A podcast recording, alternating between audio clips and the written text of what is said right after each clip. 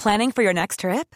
Elevate your travel style with Quince. Quince has all the jet setting essentials you'll want for your next getaway, like European linen, premium luggage options, buttery soft Italian leather bags, and so much more.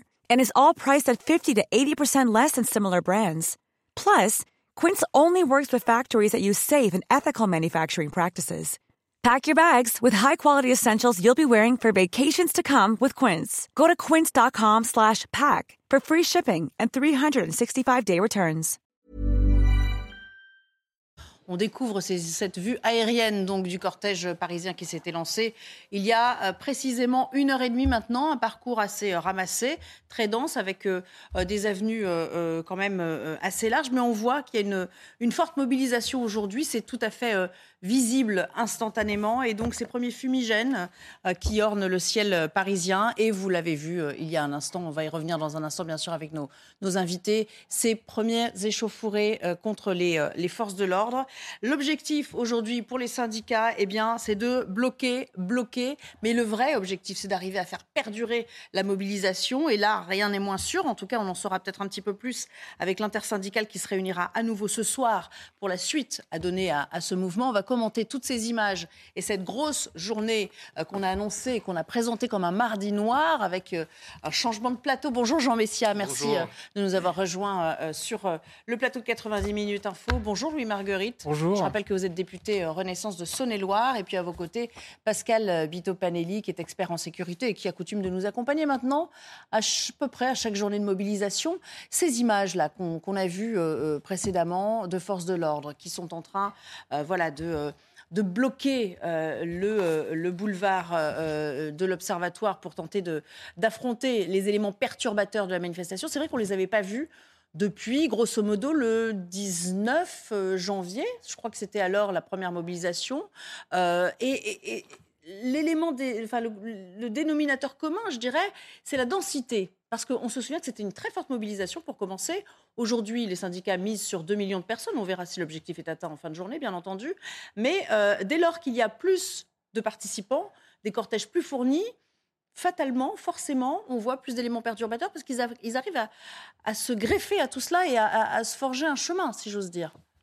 C'est ça, absolument. C'est d'une grande logique. Plus on a du volume de la densité, plus il est facile pour des éléments ultra radicalisés de pénétrer dans les groupes et de faire monter la tension, de développer les points de, cristallisation et d'affrontement avec les forces de police. Euh, on voit qu'il y a beaucoup de monde aujourd'hui, et c'était prévu, on s'y attendait. Euh, des points de tension, mais avec euh, pour autant, pour le moment, une situation qui est maîtrisée. Oui, alors ce sera peut-être sporadique, comme on le disait tout à l'heure, c'est-à-dire que ça et là, on va voir apparaître des tensions avec plus ou moins euh, euh, de, euh, de gravité. Il faudra évidemment surveiller la, fin du cortège, c'est toujours là que les, choses se tendent, se corsent un peu plus. Mais revenons quand même sur la doctrine qui a été mise en place depuis, depuis à peu près le début de cette mobilisation anti-réforme des retraites et qui pour l'instant a quand même porté ses fruits, c'est-à-dire que on a complètement changé de braquet hein, avec Laurent Nunez maintenant à la houlette et, et force est de constater que ça a plutôt bien fonctionné.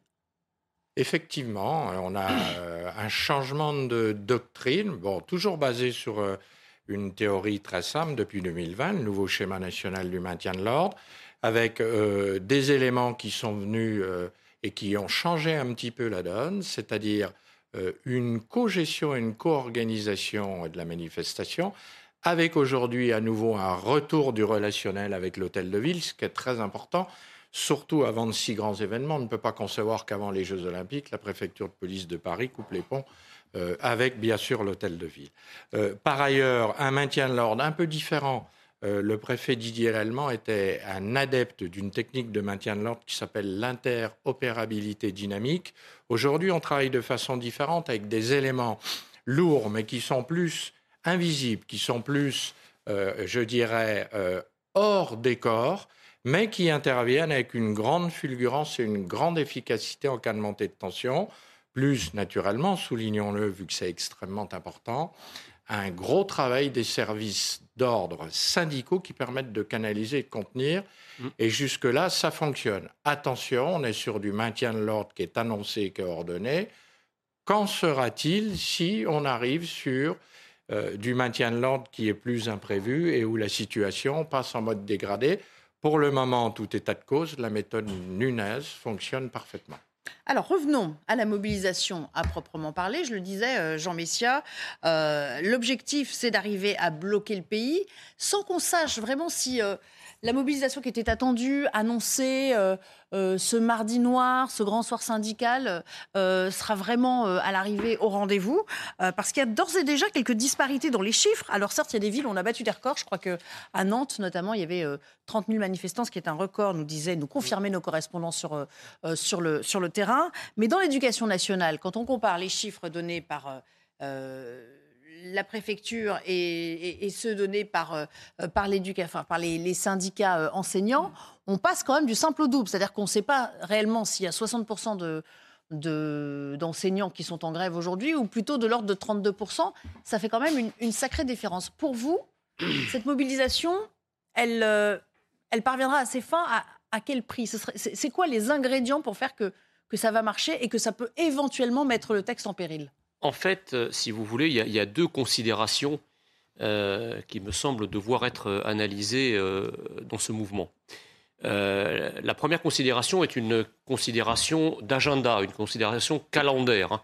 C'est-à-dire que nous avons effectivement la marche du texte à l'Assemblée nationale, en tout cas au Parlement, Assemblée nationale et Sénat, et nous avons effectivement la mobilisation sur le terrain.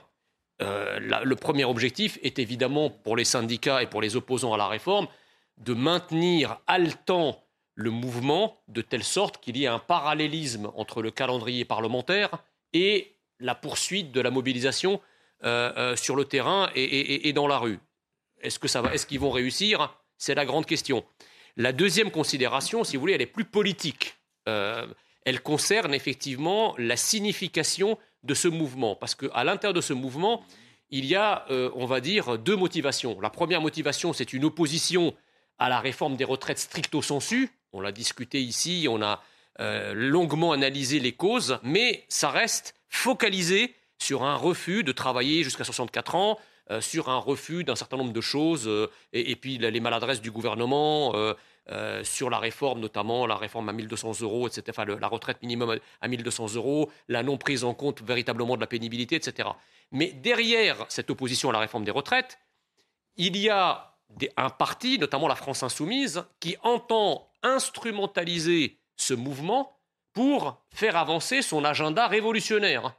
C'est-à-dire, en gros, renverser la table euh, euh, comment dirais-je, presque menacer aussi la démocratie, euh, menacer le Parlement, intimider nos institutions en greffant sur un mouvement, une colère sociale, il faut bien dire légitime, eh bien quelque chose de beaucoup plus structurel, de beaucoup plus profond visant à renverser une cinquième république que par ailleurs ils n'ont jamais aimée pour une éventuelle sixième république dont personne ne connaît les contours. Voilà en gros l'analyse qu'on peut faire de, de, la situation aujourd'hui. Ça c'est euh, vu euh, du point de vue de la gauche effectivement. J'aimerais qu'on retourne dans le cortège avant de continuer à analyser la suite de ce mouvement avec, avec l'une de nos équipes, en l'occurrence Vincent Farandège qui est quelque part dans le cortège. Vincent, on prend le pouls avec vous de ce qui se passe, de ce que vous entendez comme slogan, de ce que vous disent vos interlocuteurs. Qui sont-ils, ces Français qui sont venus euh, crier leur colère? Parce que je crois que c'est un peu le maître mot en ce moment, une espèce de colère euh, qui, euh, qui s'agrège avec plusieurs, plusieurs composantes à cette colère. On pourra reparler évidemment de l'inflation aussi, mais là,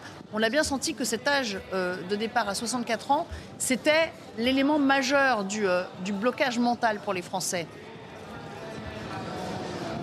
Oui, c'est une, euh, colère assez globale. Euh, en tout cas, c'est ce que, nous disent les, gens que nous avons pu rencontrer ici. C'est vrai qu'on a rencontré euh, des personnes de tous âges, vraiment des jeunes comme des moins jeunes. on a rencontré deux enseignantes, par exemple, une orthodontiste, également un chercheur. Tous ont, ce même slogan, en tout cas cette même colère contre la réforme des retraites. Mais globalement, il faut savoir que ces gens-là, en tout cas ceux que nous avons interrogés, eh bien, ce ne pas, ce n'est pas leur première manifestation, évidemment contre la réforme des retraites mais globalement contre euh, la politique d'Emmanuel Macron. Depuis que le président est au pouvoir, ce sont des personnes qui sont descendues euh, dans la rue. Et c'est assez intéressant de, voir que quand on, leur parle, effectivement, il y a cette réforme des retraites euh, là actuellement, mais il y a aussi l'inflation qui les inquiète et globalement toute la politique d'Emmanuel Macron. Je voulais juste vous parler de cette image que, vous voyez actuellement.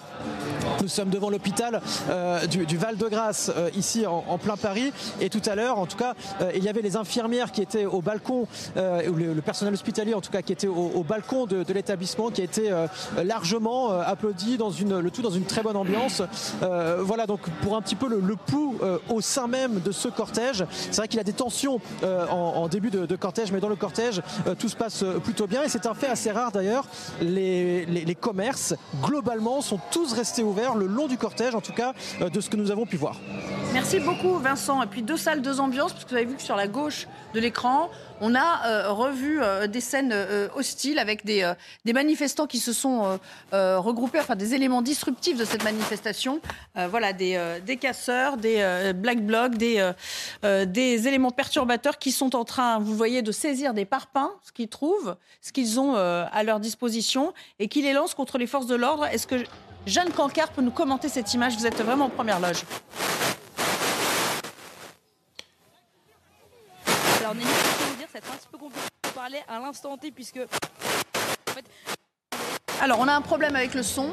Donc on va, régler ça et puis on vous retrouvera dans un moment. Euh, ça vous inspire quoi là, euh, Pascal Bitopanis, qu'on voit? Parce que là on voit des espèces de fumigènes. Qu'est-ce qu'ils ont dans les mains là, les, personnes euh, habillées en noir qui sont en train de les lancer à l'adresse des policiers? Écoutez, apparemment, ils ont des fumigènes, oui, tout à fait. On lance des pavés, bref, tout ce qu'on peut trouver, puisque logiquement, vous savez que sur un parcours de manifestation, ce parcours a été préparé, donc on essaye de donner le moins matériel offensif possible aux éléments radicaux. En tout état de cause, le mouvement se durcit, on le savait, et on aura des points d'accrochage, je pense, toute la manifestation, en voyant certains profils qui sont, euh, à l'évidence, des gens qui font partie de, de groupes très radicalisés et qui sont venus pour affronter euh, non seulement les forces de police, mais tout ce qui sera symbole du capitalisme. C'est assez, euh, assez conséquent quand même comme nombre. Là, on parle quand même euh, de plus d'une centaine d'individus, on est d'accord C'est ça, plus d'une hein centaine. Il était prévu plusieurs centaines aujourd'hui, de toute façon, dans les analyses du renseignement.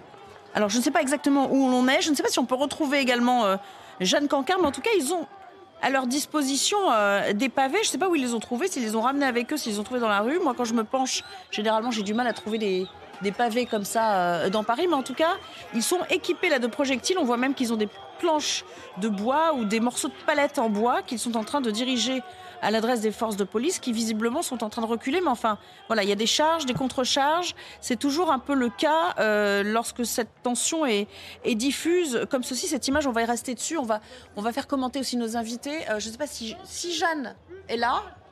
On la reprend. Allez, Jeanne, on a rétabli la, connexion. Racontez-nous ce que vous voyez. Oui, Nelly, je suis là. C'est un peu compliqué parfois de vous parler parce que vous savez, vous avez à la fois les forces de l'ordre eh bien pour euh, disperser au maximum qui envoient les gaz lacrymogènes. Dans ce cas-là, c'est difficile de s'exprimer. Et puis surtout qu'il y a des mouvements de foule comme ça, forcément, on se disperse, on se perd. Mais là, ce qu'on peut vous commenter, eh bien, c'est l'image en ce moment que vous voyez en direct. Pour tout vous dire, c'est des tensions qui sont assez violentes auxquelles on vient d'assister puisque vous avez plusieurs centaines d'individus. C'est beaucoup, plusieurs centaines d'individus qui sont présents en ce moment dans le cortège, qui sont vêtus de noir et cagoulés et qui s'en prennent clairement aux forces de l'ordre. Alors, pour répondre à votre question que j'entendais tout à l'heure en plateau, vous dites, moi j'avoue que quand je me balade dans la rue, j'ai pas forcément tendance à trouver comme ça du matériel urbain facilement. En fait, pour tout vous dire, comme vous pouvez peut-être le voir là sur sur l'image, en fait, ce qu'il y a par terre, ce que vous voyez par terre, ce sont clairement des morceaux de pavé. En fait, ils décollent, ils arrivent à briser une partie du trottoir et à prendre ces pavés pour en faire des projectiles, comme vous le voyez là en ce moment en direct, avec donc ces individus qui lancent à la fois des euh, bouteilles en verre, des pavés qui sont trouvés. Vous avez aussi des plaques d'égout. Là en ce moment, ce que vous pouvez, voir aussi à l'image chez des voitures qui sont garées ici et qui sont détériorées euh, par ces individus. Ce que je peux vous dire, c'est que là, évidemment, la tension elle est forte ici, donc forcément l'attention est aussi concentrée ici à cet endroit. Et c'est vraiment dommage, c'est ce que me disent, hein, ce sont les mots, c'est dommage, c'est ce que me disent les manifestants qui ont en quelque sorte l'impression eh de se faire voler leur moment volé, leur 7 mars volé, leur manifestation, leur journée de mobilisation par ces images qui évidemment eh bien, seront diffusées et qu'on nous-mêmes on commente en ce moment parce que c'est aussi une vérité, c'est aussi une réalité, une partie de cette manifestation, même si on le rappelle, ce ne sont pas les manifestants qui en ce moment eh s'en prennent aux forces de ce sont clairement des personnes qui sont venues s'infiltrer ici dans le cortège pour s'en prendre aux forces de l'ordre. On l'entend, les chants qui sont criés à l'encontre des forces de l'ordre. Et puis là, en ce moment, vous voyez, c'est pas seulement les forces de l'ordre, c'est aussi les voitures des particuliers ici qui, euh, euh, qui sont la cible de ces individus radicaux qui ont réussi à s'infiltrer dans le cortège. Et puis pour avoir fait euh, ces dernières manifestations, eh bien, on peut vous dire qu'en ce moment, les, les tensions qui éclatent sont particulièrement violentes et que les individus qui sont présents ici sont particulièrement nombreux. Et alors là, on est en train d'assister à une autre scène que vous qu'on doit aux images de Fabrice Elsner, j'imagine. On est carrément en train de monter une sorte de Oui. de fortune avec des chaises, euh, De des poubelles, des, des- des scooters de ville. Et voilà, les vandales en action, en direct, sous vos yeux. Alors là, vraiment, on est dans un cas d'école, avec même des, euh, des panneaux qui sont euh, décollés. Qu'est-ce que ça vous inspire, Louis Marguerite? J'imagine que vous trouvez ça déplorable comme nous tous? C'est déplorable, c'est lamentable, c'est triste parce que euh, moi je comprends euh, ce que les manifestants peuvent approuver alors que dans leur immense majorité ils sont venus euh, manifester leur, leur opposition à la réforme de façon pacifique. On reviendra sur le fond j'imagine. Ils se font Mais voler leur moment, là. Ils se font voler leur moment.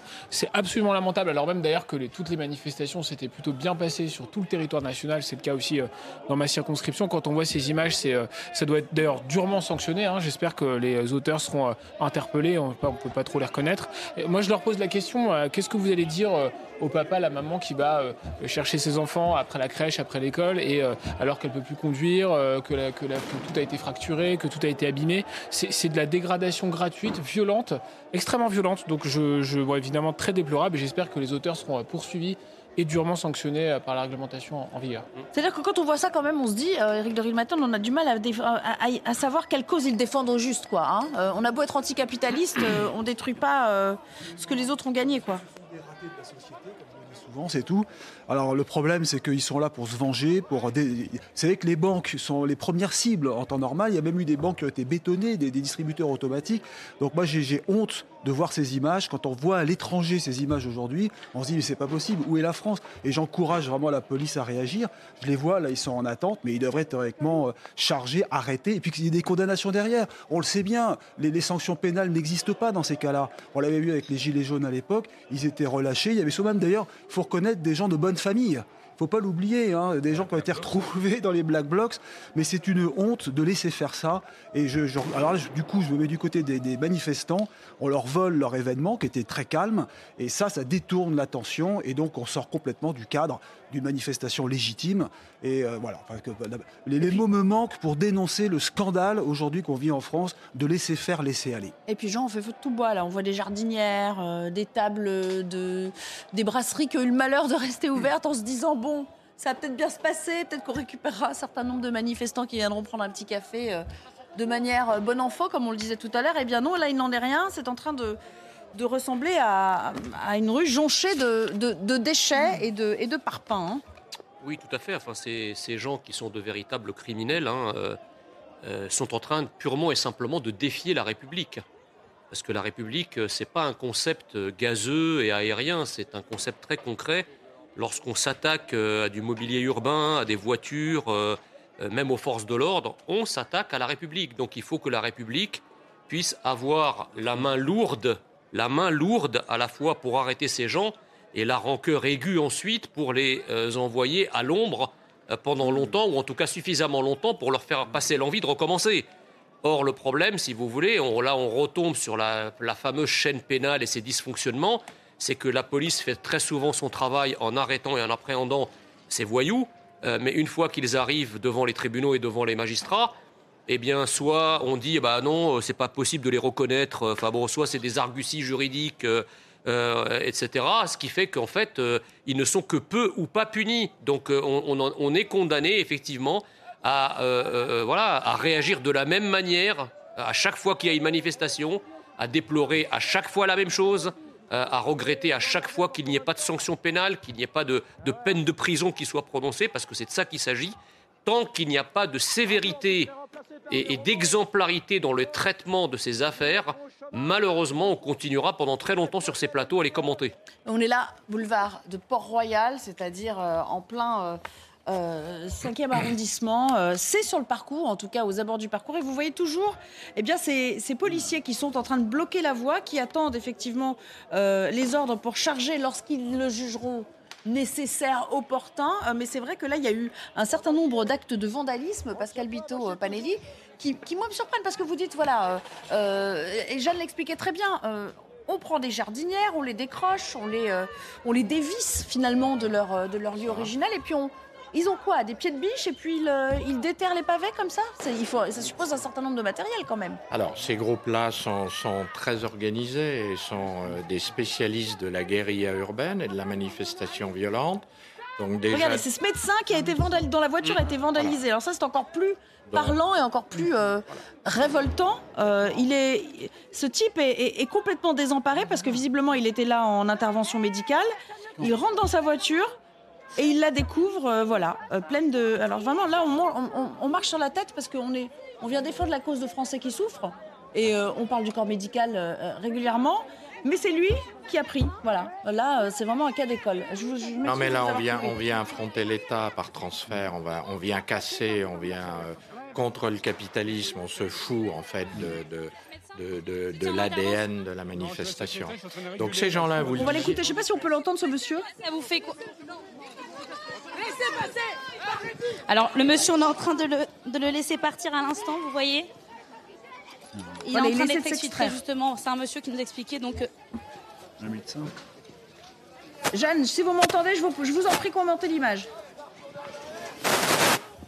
Merci. Je vous entends tout à fait, Nelly. Ce que je vous explique, c'est que là, c'est un médecin qui était en intervention, en fait, à l'instant. Un médecin qui fait partie de SOS Médecins, qui vient de récupérer sa voiture qui, donc, a été euh, vandalisée, qui a été euh, la cible des, euh, des individus qui s'en sont pris directement aux forces de l'ordre qui étaient juste en face d'elle. Des centaines d'individus qui étaient présents ici, vers Port-Royal, et qui le sont toujours. Il y en a quelques-uns qui ont continué, qui sont dirigés à l'avant du cortège, mais il y a encore plusieurs dizaines d'individus qui sont présents ici, qui veulent toujours en découdre avec les forces de l'ordre. Alors voilà, vous voyez en ce sur l'image, c'est le médecin justement des souhaits médecins qui tente de partir, mais malgré tout, vous avez toujours des individus qui sont en train de lancer des projectiles contre les euh, forces de l'ordre.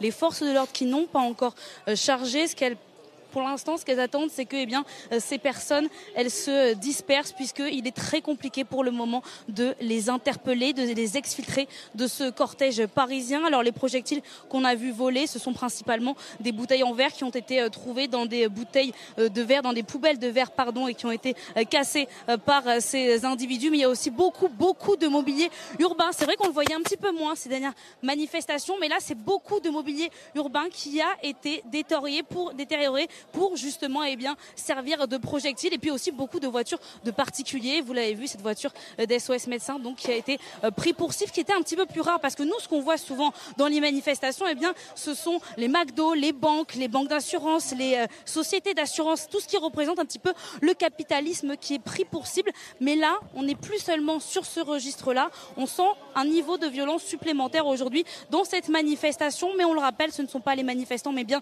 des individus, puisque les manifestants eux, ce qu'ils nous disaient, c'est qu'ils souhaitaient qu'une seule chose, c'est que cette manifestation se passe bien pour que leur message soit entendu. Merci Jeanne, vous restez à proximité bien évidemment. Euh, Pascal Bito Balelli, euh, c'est le moment que les policiers ont choisi pour, euh, pour progresser, pour avancer. Qu'est-ce qu'ils font là? Alors écoutez, ils sont en train de se, regrouper pour se positionner de façon à pouvoir faire de l'interpellation et essayer, quand ils seront en volume suffisant, de, de, de cisailler ce groupuscule, c'est-à-dire l'isoler de la manifestation pour faire redescendre l'attention et pouvoir procéder à des interpellations. Mais ce qui se passe, c'est qu'ils arrivent à se refondre dans la masse, parce qu'on en voit subitement euh, une centaine, voire 200 regroupés, et puis après ils s'évaporent dans la nature. Ils arrivent vraiment à se fondre comme ça dans le. Totalement, c'est la, la, technique du black bloc, le, le swarming, la technique du banc de poissons. Si vous voulez sortir sur les flancs, en partant d'une masse pour attaquer ou un symbole ou des forces de l'ordre et aussi vite se remettre dans la masse, comme le principe du caméléon, pour essayer d'y disparaître à nouveau. Louis Marguerite, ce qu'on a vu là avec ce médecin qui a été pris pour cible, euh, alors que ceux qui s'en prenaient à, sa voiture ne le savaient pas, mais enfin peu importe, ça démontre en fait toute l'absurdité hein, de la chose. Le, symbole est terrible. Le symbole est terrible. Je, pensais que ça allait être un père de famille ou une mère de famille. C'est peut-être d'ailleurs le cas, mais en l'occurrence, c'est un médecin d'intervention. C'est le symbole est terrible, et j'espère que ce sera euh, retenu comme circonstance aggravante. Je suis pas un expert en la matière, mais c'est évidemment un problème. tous ces gens, effectivement, ça a été évoqué, euh, défient la République. ils, crient, ils crient. enfin, en tout cas, ils manifestent leur, leur, opposition au capitalisme. On est dans un pays tellement capitaliste qu'on est dans un pays dans lequel euh, on peut euh, aller se faire soigner à l'hôpital sans qu'on vous demande la carte bleue. On est dans un pays dans lequel on a accès, et, tant mieux. Enfin, je veux dire, personne ne le remet en cause. Et, donc, ce capitalisme, enfin, il suffit d'aller voir autour de nous ce qui se passe. Et moi, je les invite à aller voir un vrai pays capitaliste, un vrai pays qu'on qualifie ultra-libéral. On n'est pas du tout ultra-libéraux, on, accepte et on, enfin, on, assume l'économie de marché, on assume la libre circulation des capitaux, la création d'entreprises, on pourra en reparler. Mais il y a un vrai service public. Mais, mais, alors, mais, mais ceux qui crient euh, à, la politique du président de la République, je soutiens, comme vous le savez, bien évidemment, je soutiens son action. Et je ne dis pas que tout est absolument parfait. ce que je dis simplement, c'est que allez voir ce qui se passe ailleurs, dans un vrai pays dit vraiment capitaliste. Et là, après, on, là, après, on en reparlera. Vraiment, il faut remettre les choses. Donc, moi, j'entends parfaitement euh, les manifestants qui, d'ailleurs, dans l'immense majorité, je tiens à le rappeler, manifestent euh, pacifiquement, euh, avec aussi colère, je l'entends. Hein. moi, je l'ai entendu aussi dans ma circonscription, celle que j'ai l'honneur de représenter, à Chalon-sur-Saône, à Mont-Solémine, et, et, qui crient leur désaccord, leur désaccord parfois profond, et on peut en discuter, bien évidemment. Mais on a cette minorité qui vient salir l'image. Non, mais c'est une minorité en l'espèce. J'espère qu'ils seront durement sanctionnés parce que l'image est terrible et elle est presque, elle est triste au final. Et puis l'autre, l'autre image, moi, qui me frappe, c'est que c'est ce que disait un petit peu Jeanne tout à l'heure. C'est euh, il y a ces manifestants qui regardent un peu pantois, euh, euh, un peu subjugués, un peu dépités, ce qui se passe sous leurs yeux et qui continuent quand même bon an mal an à, à défiler, à aller avec ce flot de cortège qui progresse. Certains ne se rendront peut-être même pas compte de ce qui s'est passé à la marge de la manifestation, mais ceux qui l'ont vu, euh, sans doute, sont en colère aussi. Hein. Euh, Eric, ça, on, voit qu'on est là pour contester un fait précis et que euh, d'autres s'en prennent à, ce qui aurait pu être leur voiture à eux aussi, après tout. Oui, hein. Bien sûr, mais comme je le disais, c'est ce rejet, cette haine de cette catégorie de personnes, bien entendu, il ne faut pas généraliser, c'est une poignée. Hein. Mais ce que vous avez, vous avez tout à fait raison de dire, monsieur le député, c'est en France, moi je l'entends, les, chefs d'entreprise que j'interviewe me le disent, on a de la chance d'être protégé comme on est en France. On oublie qu'on est un pays où on est protégé. Retraite, même si on râle en ce moment, euh, sécurité sociale, santé, euh, chômage. Vous imaginez, est-ce que vous connaissez d'autres pays, hormis notre cercle immédiat en Europe, qui protègent autant les gens? Et cette protection, ben, on la paye effectivement avec des charges sociales qui sont certes élevées, qui réduisent la part nette du salaire, mais on est quand même bien heureux ensuite de pouvoir bénéficier de cette protection, de cette surprotection. Qu'est-ce qu'on serait si on n'avait pas cela? Combien de gens seraient dans la rue? Bon, parlons quand même du fond de la mobilisation, parce que même si on est protégé par un service public, il n'y aurait pas autant de monde dans les rues s'il n'y avait pas un objet de mécontentement. En l'occurrence, le fait de travailler deux ans de plus et de porter cet âge de départ euh, légal à tout plein à la retraite à 64 ans, euh, c'est ce à quoi la plupart des Français disent non aujourd'hui. Alors, euh, Jean Messia, il y a des blocages qui sont prévus dans les raffineries, dans les secteurs de l'énergie, chez les électriciens, chez les gaziers. Est-ce que ce sera pour les syndicats et pour la gauche en général qui, qui appelle à cette mobilisation? Euh, la seule voie réelle de sortie de ce texte. C'est-à-dire que si ça ne s'inscrit pas sur la durée, en admettant qu'il y ait 2 ou 3 millions de personnes aujourd'hui, si ça n'est pas suivi d'autres mobilisations et d'autres formes de blocage sectoriel, ça n'aboutira à rien bah, écoutez, j'en sais rien, mais c'est vrai qu'il y a quand même une, forme de, double radicalité auto-entretenue. Il y a évidemment une forme de surdité et d'entêtement du, gouvernement et de la majorité euh, à ouvrir une discussion sérieuse autour de ce texte et notamment autour de son euh, euh, point pivot qui est le, l'âge de départ à la retraite qui est porté à 64 ans. donc évidemment, il y a une fuite en avant du gouvernement qui n'entend rien, qui ne voit rien, qui refuse toute forme de discussion là-dessus. Et évidemment, sur le terrain, vous avez aussi euh, une radicalité qui est entretenue par cette radicalité gouvernementale. Donc tout ça donne une spirale dont nul ne sait euh, où ça va se terminer. Par contre, effectivement, euh, ce qu'il faut dire, c'est qu'il faut dénoncer le blocage. Que les gens veuillent manifester, c'est très bien. que les gens veuillent faire grève, c'est très bien. Ça fait partie de deux droits fondamentaux mais il y a d'autres droits fondamentaux qui consistent aussi à travailler. Donc on ne peut pas empêcher les gens qui veulent travailler de le faire.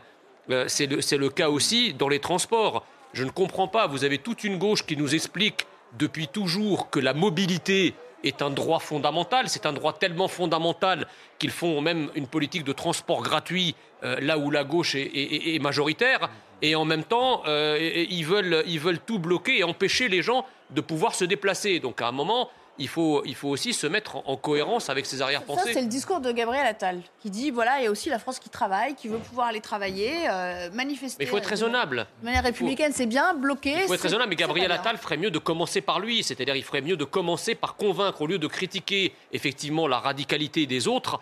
Euh, il ferait mieux de commencer par, euh, par atténuer sa propre radicalité de la majorité, la propre radicalité du gouvernement en la matière, que, que tout le monde dénonce. Louis Marguerite, pour la réponse, par radicalité, il entend euh, le jusqu'au boutisme de conserver le texte en l'état. Non, mais juste laissez Gabriel Attal tranquille et tout va bien se passer. non, mais on, en parle. Je, vous, je réagissez à ce que Pourquoi Gabriel, Gabriel Attal cité en disant mais Gabriel Attal, c'est pas ça. Non, je répondais à la question qui m'a été posée. Eh ben, je en, en, quoi Gabriel Attal serait inattaquable je, je, réagis, à ce que vous disiez. Il est, il est dans le firmament des saints. Laissez-le répondre maintenant. Laissez-le répondre. Je vais juste dire qu'il suffisait de le laisser tranquille.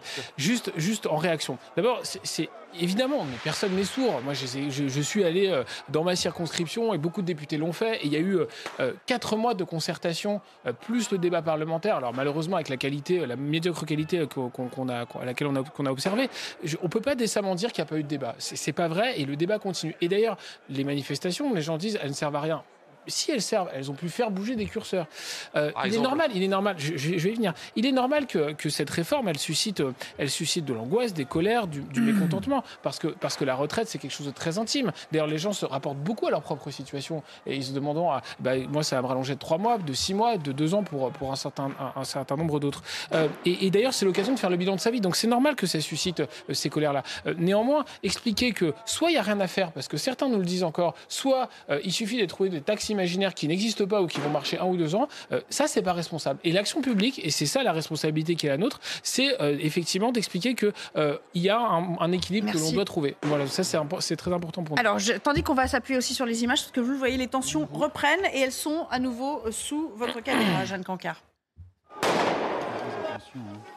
Oui, Nelly, à l'instant, euh, les tensions viennent de nouveau d'éclater ici. Et puis l'image qui, nous frappe aussi, c'est de voir malheureusement des, manifestants qui partent le regard assez effrayé de cet endroit, qui partent revenir rejoindre euh, une partie de cortège un petit peu plus calme, puisque là, de nouveau, eh bien, des affrontements viennent d'éclater entre des individus entièrement vêtus de noir et cagoulés pour la plupart et les forces de l'ordre. Ces individus qui prennent un petit peu tout ce qu'ils trouvent sur euh, leur passage, beaucoup de morceaux de trottoirs, de morceaux de route qui ont été décollés et qui sont envoyés en direction des forces de l'ordre. Malheureusement, là où on est, on peut dire que la manifestation, eh bien, depuis maintenant euh, près d'une heure, elle n'est plus euh, pacifiste. En tout cas, sur ce morceau-là, sur ce tronçon-là du cortège parisien, qui, on le rappelle, il est très grand. Donc forcément, il y a des manifestants qui nous diront à la fin de la journée aussi, évidemment, et heureusement que eux, de leur côté, ça s'est très bien passé dans le calme, dans la bonne enfant. Mais là, les manifestants qui se trouvent sur ce tronçon-là, eh bien, malheureusement, ils assistent en ce moment à des échauffourées assez violents entre les forces de l'ordre et euh, les manif et pardon pas les manifestants mais les individus qui peuvent s'apparenter clairement à des euh, black blocs avec des fumigènes et des projectiles qui sont envoyés toujours en direction des forces de l'ordre et puis aussi euh, de certains commerces et de certaines voitures de particuliers. La tension, on peut le dire, elle monte ici, elle monte clairement d'un cran. On a fait les autres manifestations, les manifestations précédentes. Il y a toujours des moments comme ça où des tensions éclatent. Mais là, on peut dire que le niveau de violence, il est plus élevé dans celle-ci. Alors comment l'expliquer? C'est compliqué. Est-ce que c'est parce qu'il y a plus de monde? Est-ce que les individus radicaux sont plus nombreux dans le cortège? Alors que les fouilles, elles sont tout autant euh, présentes, voire plus pour cette manifestation qui était évidemment euh, très attendue avec une forte mobilisation qui est espérée euh, par les syndicats. Pour l'instant, compliqué d'expliquer ça, mais ce qu'on peut vous dire, eh bien, c'est que les forces de l'ordre aujourd'hui, ce qu'elles essaient de faire, eh bien, c'est de protéger à la fois la les manifestants et puis aussi évidemment euh, les commerces et essayer au maximum d'exfiltrer les individus radicaux. Mais là, en moment, c'est assez compliqué. Merci beaucoup, Jeanne Cancard. Voilà, là, on est un petit peu plus lent. On n'a pas beaucoup progressé, évidemment. On est euh, toujours aux abords du euh, boulevard du Port-Royal avec à chaque fois les, policiers qui se mettent dans des rues adjacentes hein, pour euh, tenter d'amener à eux les éléments perturbateurs et faire en sorte quand même que le cortège continue bon an, mal an sa course, j'imagine, Pascal Vitopanelli. Tout à fait, absolument. Donc, dans ce, maintien de l'ordre différent où on met des, forces un peu hors des corps dans les rues adjacentes et où on prévoit des itinéraires bis de façon à gérer l'avancée, la dynamique d'avancée du cortège par rapport au point de cristallisation et de tension, avec d'ailleurs un changement depuis quelque temps, des unités de force mobile différentes, dont la CRS numéro 8, qui est une CRS dite hybride de nouvelle génération, qu'on met souvent en tête de cortège pour pouvoir régler en fonction de la configuration l'avancée, le blocage euh, de la manifestation. On voit qu'au niveau de l'ordre public, on est monté d'un cran, pour ne pas dire de deux. On n'est plus dans le service d'ordre, on est dans le maintien de l'ordre, voire même le rétablissement de l'ordre, avec des radicaux qui sont aujourd'hui plus nombreux et qui ont décidé d'être plus dans l'action, ça se sent, en ayant amené hier ou en se trouvant aujourd'hui avec des outils, du matériel, du matériel différent. Il peut être offensif comme des pavés, des fumigènes, des outils, des boules de pétanque. là, on voit même qu'il y a un échafaudage, malheureusement, pour les forces de l'ordre aux abords, euh, au croisement de cette rue. Et j'imagine qu'ils vont aller chercher aussi euh, quelques-uns des, euh, bah voilà, des. ou se servir de l'ensemble de l'édifice. Du, voilà, du mobilier urbain qu'on peut trouver, qui d'habitude est, est retiré ou est sécurisé, ou aussi on le trouve sur les barrages filtrants, du matériel dit défensif. Mais pour se défendre de qui? Ben, Des forces de police avec des lunettes de ski principalement et des masques à gaz. Mais là, il y a énormément de monde. C'est-à-dire que là, on ne parle pas de 100 ou 200 individus. Euh, quand on regarde à quel point ils sont euh, répartis quand même dans ce cortège, on les voit là en plus en train de se hisser sur les fameux échafaudages, peut-être même pour aller prendre des, bah, de nouveaux projectiles à l'adresse des, euh, policiers ou pour les attaquer d'en haut, hein, avec, avec de la hauteur. Là, ils sont plutôt de l'ordre de 300-400 quand même. c'est ce qu'avaient prévu les services de renseignement. 300 à 400 radicaux et peut-être encore 300 black blocs en plus qui s'additionneraient sur cette journée d'aujourd'hui. Et ils ont réussi à, se retrouver. Et c'est pas toujours évident quand même, euh, parce qu'ils n'ont pas de portable. Enfin, comment ils font pour se retrouver? Beaucoup par les réseaux sociaux, euh, beaucoup par des, par des réunions de préparation, par leur tenue. Ils se, réunissent souvent aux mêmes endroits, c'est-à-dire en pré-cortège. Ils sont très techniques, euh, avec beaucoup de réunions de préparation. C'est de la guérilla urbaine. On prépare et on fait, de, si vous voulez, dans la théorie de la propagande par l'action. Regardez, c'est ce que je vous disais. Là, ils sont cagoulés, le visage masqué, donc euh, vêtus de noir. Ils ont réussi à grimper euh, euh, bah, sur les balcons, aux étages. J'imagine les gens qui sont à l'intérieur qui doivent être un peu terrifiés s'ils sont chez eux. Ça doit pas être très agréable. Et donc, ils sont en train de se hisser sur cet échafaudage. Dieu sait pourquoi faire, mais on imagine, on imagine qu'ils vont, qu'ils vont pouvoir faire feu de tout bois. Je ne sais pas si quelqu'un peut nous commenter cette image. Vincent Fandèche, vous êtes aux abords de ces individus. Que font-ils en ce moment? Nelly, on est à côté de, cet échafaudage que vous voyez hein, sur, nos images actuellement.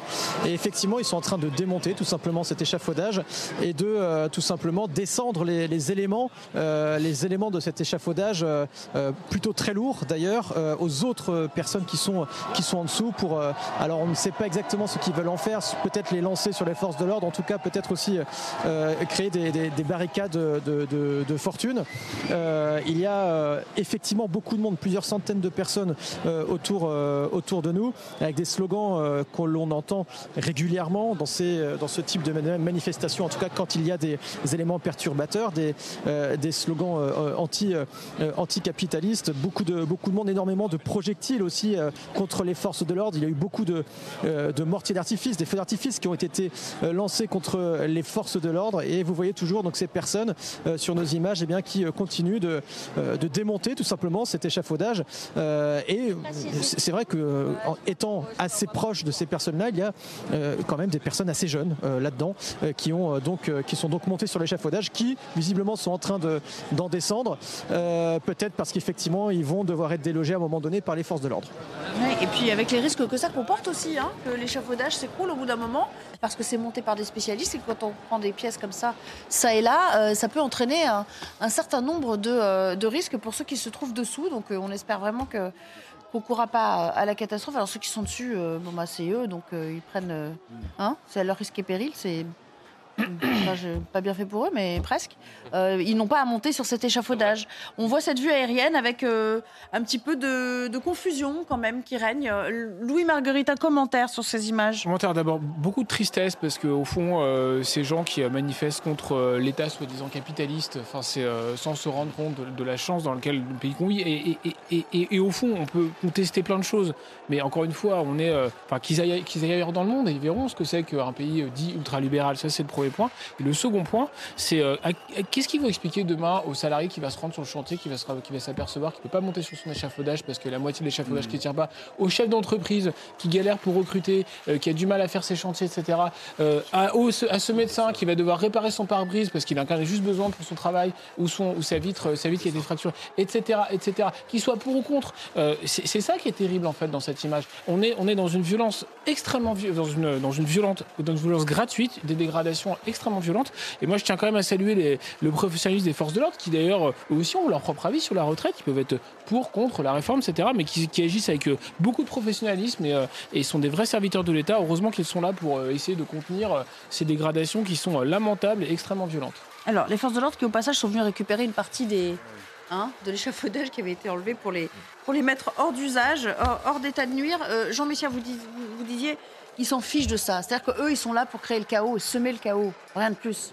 Oui, alors, Ils ont trop à rendre à personne, quoi. Tout à fait. Bon, déjà, euh, ce, genre de black bloc, ce genre d'individus et, et, ces obédiences d'ultra-gauche, euh, bon, ils arrivent quand même dans une manifestation où le moins qu'on puisse dire, c'est que les gens qui sont dans ces manifestations euh, ne les rejettent pas. Vous on, a, on, a, vu tout à l'heure les images.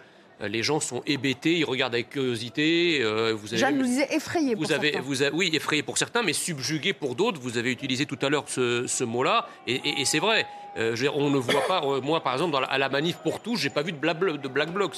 Et pour cause, puisque effectivement, c'était une manifestation qui n'était pas du tout de, cette, de cette couleur politique-là, ni de près ni de loin.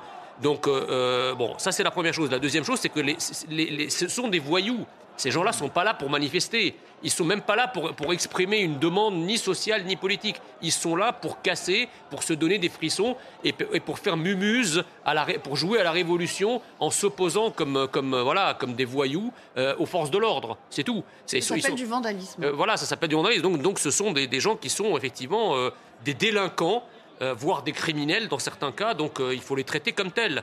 point. Maintenant, si vous voulez euh, c'est vrai qu'en France aujourd'hui, euh, lorsque l'on voit l'ampleur des, mobilisations et leur durée, euh, il y a, qui se superpose sur la colère sociale, une vraie désespérance sociale. C'est-à-dire qu'il y a des gens qui n'arrivent ni à trouver de, sens dans leur travail, ni à vivre de leur travail.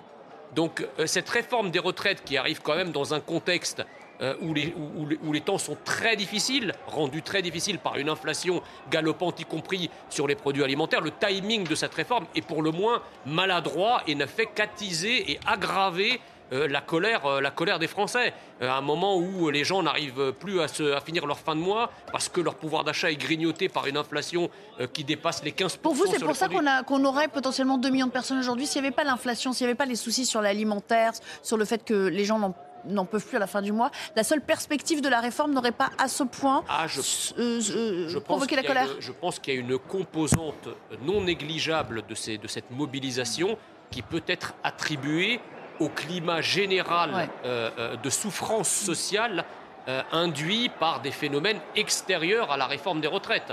je veux dire, aucun Français aujourd'hui n'est insensible à l'inflation, et encore moins les Français des classes moyennes et les Français des classes populaires. Donc effectivement, euh, on ne peut pas non plus dégager et négliger cet aspect-là des choses. Tandis qu'on voit les pompiers à l'œuvre là, qui essaient d'éteindre euh, voilà, une, poubelle en feu, Vincent Fernandez, vous êtes toujours là et vous écoutez aussi attentivement ce qui se passe sur notre plateau. Ah oui, cher Nelly, parce qu'effectivement, alors j'entendais Jean Messia à l'instant qui, euh, euh, qui disait ne pas avoir vu ces, scènes-là lors des manifs pour tous. Euh, pas de chance pour, pour Jean Messia, j'allais dire, pardonnez-moi d'ironiser là-dessus, mais c'est vrai que c'est des manifestations que j'ai énormément couvert à l'époque, notamment cette dernière semaine avant que la loi soit adoptée à l'Assemblée nationale. et tous les soirs de cette semaine-là, je m'en rappelle très très bien, il y a eu des manifestations extrêmement violentes, les plus violentes que j'ai jamais vues, pour tout vous dire, même plus violentes que ce qu'on voit là, plus violentes que euh, les, manifestations. Alors euh, ça, c'est vous qui le dites, mais toujours est-il que ces scènes-là, ce ne sont pas nouvelles. On les connaît, et notamment depuis les manifs pour toutes, pour tous, pardon, euh, où c'était des éléments perturbateurs qui venaient à la fin de la manifestation. Effectivement, il faut pas confondre les manifestants eux-mêmes et les casseurs, mais toujours est-il que, ces scènes-là, on les a vues en nombre, je les ai vécues moi-même. Voilà. Je tenais à mettre les choses à, à vous avez une lecture un peu politique des choses, mais je vous pardonne. Bon, on va retrouver Jeanne Cancard qui se trouve ailleurs dans le cortège et là où euh, les euh, policiers effectivement avaient forte affaire avec des éléments perturbateurs. Est-ce que ça s'est quelque peu calmé? Est-ce qu'on est toujours dans ce système de, de yo-yo, d'alternance entre, entre une forme de, de, de manifestation paisible et puis des moments où il y a des surchauffes? Alors malheureusement ici Nelly on peut plus parler de manifestations paisibles en tout cas au niveau de ce tronçon. Après oui si je peux reprendre votre expression le yo-yo c'est un petit peu le cas vous avez des moments un petit peu plus euh, d'accalmie le temps est bien que les casseurs euh, se regroupent et que les forces de l'ordre eh bien se mettent en position. Pour le moment il n'y a pas eu de charge qui a été euh, ordonnée par les forces de l'ordre qui attendent encore puisque les casseurs sont de l'autre côté de l'autre côté de la rue en face en train de se regrouper qui envoient toujours des projectiles en direction des forces de l'ordre. Il y a encore certains individus qui sont positionnés aussi sur euh, les échafaudages, sur l'angle de cette rue. Il faut aussi souligner que c'est assez étonnant de voir euh, des échafaudages, des travaux sur le parcours de la manifestation, puisque on a des souvenirs de manifestations où justement les travaux, en fait, ils ont permis aux casseurs de pouvoir prendre eh bien, des projectiles assez, assez facilement. Donc lors des dernières manifestations, eh bien, la stratégie, si on peut appeler ça comme ça, était tout autre. Le parcours, eh bien, on choisissait un parcours qui était justement défini de façon à ce qu'il y ait le moins de possible euh, de projectiles sur, euh, sur, euh, sur le parcours de la manifestation, que ce soit des, des travaux ou bien du mobilier urbain. Mais là, en fait, ce qu'il faut souligner particulièrement ici et ce qui pourrait en partie expliquer les fortes violences, ces actions fortement violentes de la part de ces individus, eh bien, c'est un petit peu tous les projectiles qu'ils ont pu trouver ici sur le parcours, que ce soit des morceaux de roues, de poubelles, des morceaux d'échafaudage qui ont été dévissés justement et qui ont été donnés aux casseurs qui, eux, se trouvent à terre. En ce moment, on assiste pour l'instant à un moment, si on peut appeler ça, de répit, mais malheureusement, on peut imaginer que eh bien, la situation va de nouveau se tendre d'ici quelques minutes. Et les forces de l'ordre l'ont bien compris, puisqu'elles sont euh, en faction, hein, devant précisément cet échafaudage qui fait euh, tout l'angle d'une rue, c'est assez conséquent.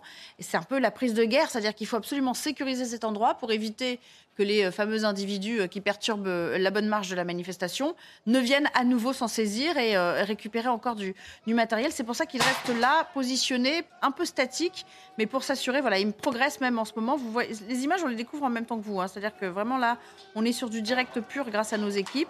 Et on voit une petite unité qui s'avance pour, pour aller bah, au contact peut-être avec certains de ces éléments. un chiffre à vous communiquer, 11 interpellations. À 16h, le bilan qui avait été communiqué par la préfecture de police, c'était celui-ci. 11 interpellations qui ont eu lieu dans le, cortège. Bon, c'est pas hyper conséquent pour l'instant, mais ça reflète peut-être pas la réalité de ce qui se passe sur le terrain. Mais euh, voilà, euh, Pascal Bitopanelli, je vous laisse peut-être euh, nous parler de cette progression sur le trottoir. là. Voilà, alors ne, pas penser que parce qu'aujourd'hui, dans, dans, dans, cette méthode du préfet, on met les unités un peu plus hors des corps, qu'il n'y a pas pour autant d'interpellation, loin de là. On a toujours sur le terrain les compagnies d'intervention, les BAC et les Braves, ainsi que bien sûr les CRS et les gendarmes mobiles, avec des spécialistes de l'interpellation qui vont éclater le backbock et se repositionner pour se remettre hors des corps. Donc là, on voit des bons offensifs et des montées à l'interpellation d'unités euh, pour faire redescendre la tension.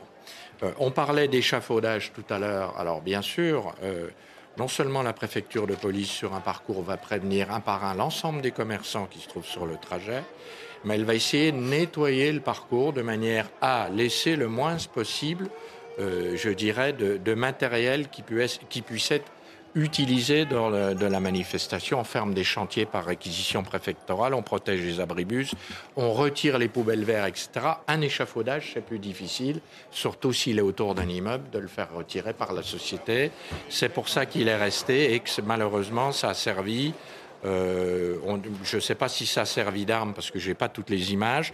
C'est pour ça maintenant que les unités le sécurisent et restent en statique pour éviter le débordement. On va tenter de, comme je vous le disais tout à l'heure, de cisailler ces casseurs, de les isoler de la manifestation et avec sans doute la CRS 8 en tête de cortège, faire avancer un peu plus rapidement la manifestation pour pouvoir euh, faire en sorte qu'elle se déroule autant que faire se peut de façon moins tendue.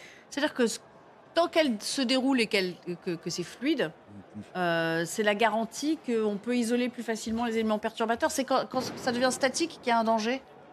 Alors ça l'est, mais on régule si vous voulez. Aujourd'hui, il y a non seulement cette CRS 8, mais il y a aussi des officiers de liaison.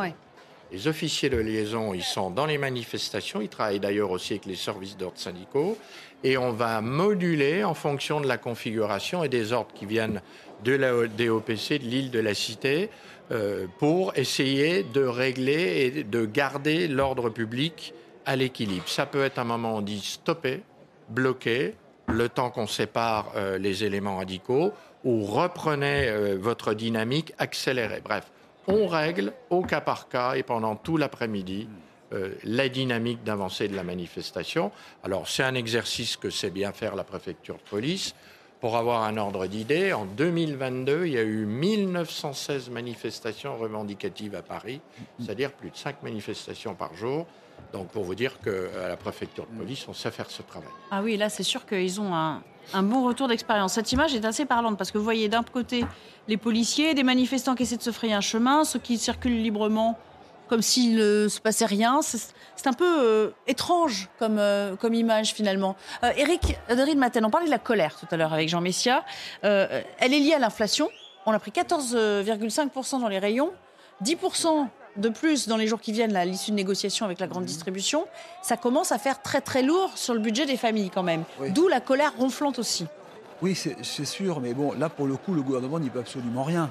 C'est vrai que moi, ce qui me choque toujours un petit peu, c'est qu'on fait un peu porter à l'État toutes les responsabilités, si vous voulez. Bon, alors les retraites, elle a été mal présentée, la réforme, ok, on va pas revenir là-dessus. Euh, maintenant, on rentre dans un tellement de systèmes techniques, c'est tellement compliqué que plus personne ne s'y retrouve, même, je pense, le gouvernement a du mal à donner les bonnes explications. Ça, c'est un autre débat. Mais pour le reste, euh, je regrette, mais l'inflation, euh, elle est due à la guerre en Ukraine. Elle a été due, en tout cas, à la guerre en Ukraine. Ensuite, vous avez eu un ensemble de choses. Moi, quand je regarde aujourd'hui par exemple, euh, les, prix des containers, on en parle. Vous savez que pour, euh, utiliser un container normal, ces boîtes qui sont sur les cargos, ça coûtait 12 000 euros au moment de, plus haut de la crise. Maintenant, c'est revenu à 1200. Le blé est retombé très bas. Le pétrole est retombé très bas. Donc, si vous voulez, il y a des hausses de prix aujourd'hui qui arrivent six mois après qui sont peut-être justifiées, mais qui ne devront pas durer si les choses se calment. Mais je suis pas sûr que les Français, dans le contexte actuel, l'entendent bien. vous avez raison. C'est pas la faute d'un tel ou d'un tel. Alors attendez, vous me permettez juste de terminer pour pas être trop long. Je laisserai la parole aux députés. C'est que quand même, je, pense que en France, encore une fois, on a eu de la chance parce que quand vous regardez euh, ce que l'État a pu débloquer comme argent, comme aide, et pour les plus modestes d'ailleurs, les chèques carburant, euh, je pense qu'ils ont été développés. La baisse de l'essence dans beaucoup de pays étrangers, on se disait, ils ont de la chance en France d'avoir 50 centimes de moins sur le prix de carburant. 30 centimes de la part de Total, 20% de la part du gouvernement. Moi, je ne connais pas d'autres pays au monde où il y a eu ça. Donc les Français seraient ingrats? Mais c'est pas, pas une question d'ingratitude et je ah, veux attaquer on, personne. On est bien lotis, vous dites Je dis simplement, aller casser l'État ou aller le, critiquer et jeter des pavés à droite à gauche parce qu'on dit c'est l'État qui est responsable. Là, pour le coup de l'inflation, je suis désolé, je ne suis pas un homme politique, mais je serais politique, je dirais écoutez, nous on a fait ce qu'on pouvait. Louis Marguerite, je reviens vers vous dans un instant parce qu'on va aussi entendre Gabriel Attal qui euh, s'exprime euh, au, Sénat, mais j'aimerais juste, j'aimerais juste qu'on aille dans le cortège parce que Vincent Fahandège est avec nous. Vincent, je crois que vous-même, vous avez eu à, subir une, prise à partie dans, ce, dans cette manifestation. Racontez. Oui, absolument. Alors il faut savoir qu'on a décidé de, traverser la route pile au mauvais moment quand il y a eu une charge euh, de la part des, forces de l'ordre. Donc il y a eu un, mouvement de foule et il y a plusieurs centaines de personnes tout autour de nous, forcément.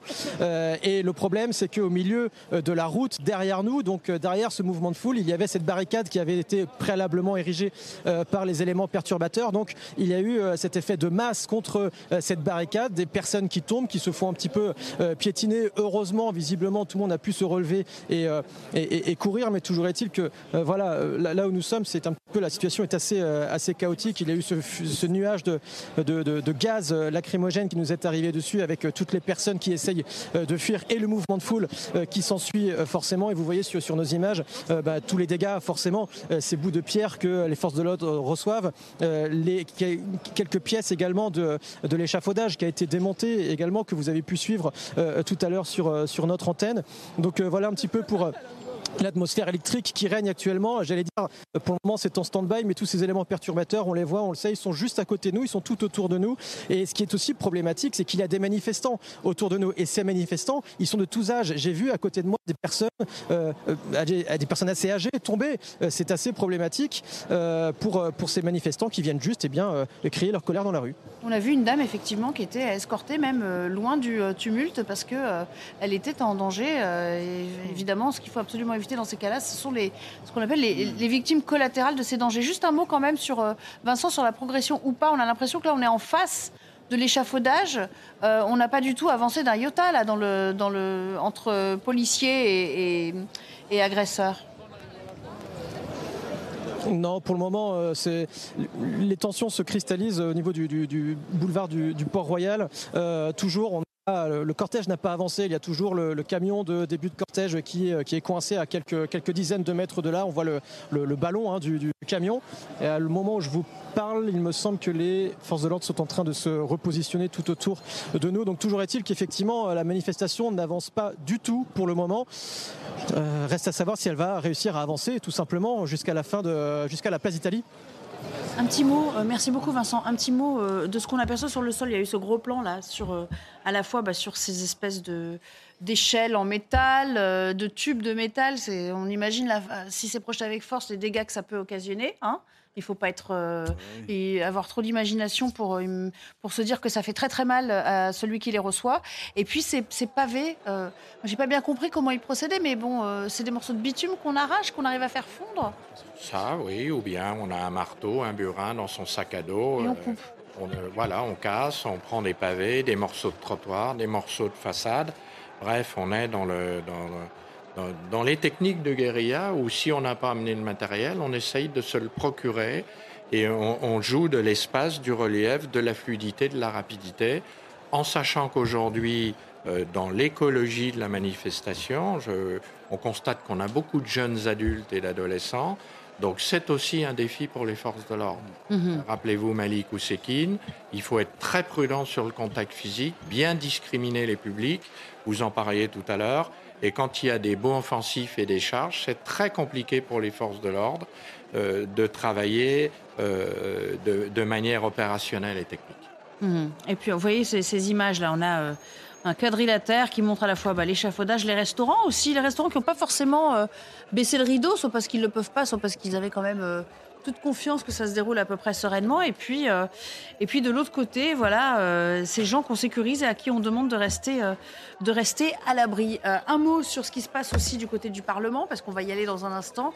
vous savez, le texte est au Sénat en ce moment, le, texte de loi. Après l'Assemblée nationale, c'est le Sénat qui se penche dessus avec une cadence un petit peu plus rapide, il faut le dire. Et puis aujourd'hui, c'était l'article 7 qui devait être euh, abordé. On avait décidé qu'on ne le ferait pas avant, euh, avant la mobilisation du 7. Donc voilà, les, les sénateurs ont fait en sorte que que ce soit abordé aujourd'hui. A priori, on pourrait voter, bon, même si vous êtes député, ça pourrait être voté euh, dans la nuit, c'est ça, sur l'article C'est ce qu'on comprend. Il y a eu une accélération, effectivement, des sénateurs. Donc, le débat, d'ailleurs, je vais saluer la qualité du débat, en tout cas, le débat de bien meilleure qualité.